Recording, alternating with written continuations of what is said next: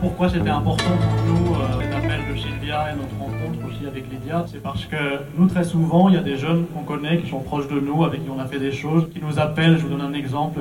Un jeune qu'on avait perdu de vue depuis quelques temps, qui nous appelle d'un coup en disant euh, J'ai besoin d'aide, euh, mon cousin est mort en détention, et c'est son co-détenu qui a informé notre famille euh, de ce décès. Aidez-nous à faire quelque chose. On a sans arrêt des cas extrêmement violents de situations vécues quotidiennement par des jeunes, et c'est pour ça qu'on a appris l'existence de proches de détenus qui s'organisaient de façon autonome avec des liens dans les prisons, c'était extrêmement important. Maintenant, je vais donner la parole à Sylvia, euh, Lydia, pardon. Bonsoir à tous. Donc, comme Sylvia l'a dit, on s'est posé la question sur ce qu'on pouvait faire. Moi, je vais commencer par vous raconter un peu. Voilà, j'ai mon fils qui a été incarcéré. Nous, on est tout simplement français. Sauf que mon fils, quand on le voit, on pourrait le confondre avec quelqu'un qui fait partie de la communauté des gens du voyage. J'espère que vous avez pas mal interprété ce que je dis. Donc, ils ont pris mon fils, ils l'ont mis dans une cer- certaine catégorie, puisque en détention, c'est comme ça que ça se passe. Il y a les Arabes, il y a les Noirs, il y a, la communauté des gens du voyage, il y a les Roms, euh, enfin voilà. Et donc, ils ont mis mon fils dans la catégorie euh, des gens du voyage. Et j'ai été amenée à contacter euh, tout d'abord un organisme qui s'appelle l'OIP, que je pensais qu'ils allaient nous aider. Au final,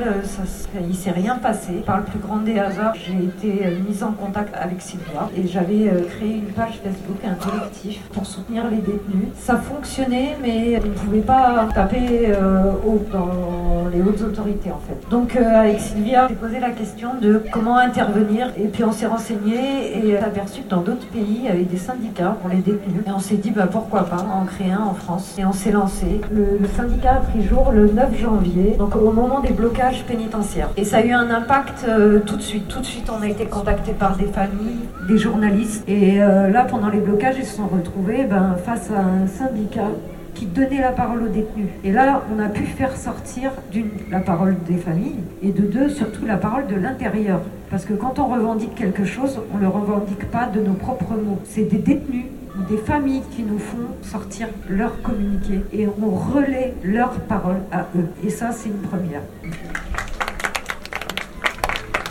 Je ne sais pas si vous avez entendu parler des émeutes qu'il y a eu à Toulouse, à l'extérieur de la prison dans le quartier des Murailles et en détention à la maison d'arrêt de Seyss. Il y a eu des émeutes parce qu'il y a eu euh, au Militard un prisonnier qui a été roué de coups par des surveillants de l'administration pénitentiaire et qui en est mort. Il y a bien évidemment des enquêtes qui sont en cours, mais il y a 200 prisonniers qui ont sorti un communiqué de l'intérieur et qui spécifie tout ce qui s'est passé. Pendant une semaine, on entendait ces débordements euh, à l'intérieur comme à l'extérieur et personne n'en parlait. Le jour où le communiqué est sorti, hein, la seule personne qui nous a parlé et qui nous a répondu, c'est la garde des Sceaux, qui nous a dit qu'elle condamnait ces allégations et qu'elle se donnait le droit de porter plainte contre les auteurs du communiqué et les relayeurs, donc le syndicat PRP, l'Envolé, le GNEPI et la Ligue des droits de l'homme. On s'est posé comme question qu'est-ce qu'on peut faire, qu'est-ce qu'on fait? Si on dit rien, c'est qu'on a tort, et on dit, on risque des problèmes. On a choisi les problèmes. Alors aujourd'hui, nous encourageons la garde des Sceaux de porter plainte, ce qui pourra euh, amener à, ce que euh, ces surveillants soient interrogés et que ces prisonniers puissent se libérer de leur douleur.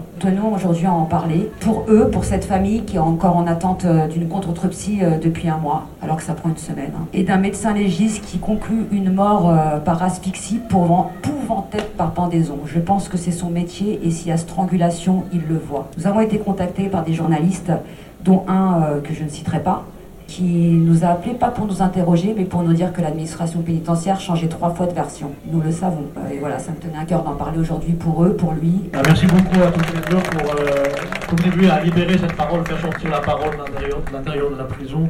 De quelle manière les gens peuvent euh, vous aider ou vous solliciter Alors, on a une page Facebook et un site internet. Donc, c'est tout simplement le syndicat PRP. Et dessus, vous trouverez euh, le numéro de téléphone, le mail. Et on représente pas que les détenus, mais aussi leurs familles. Parce qu'il y a des familles, quand ils vont au parloir, ils rencontrent aussi des difficultés avec l'administration pénitentiaire. On est aussi là pour les familles.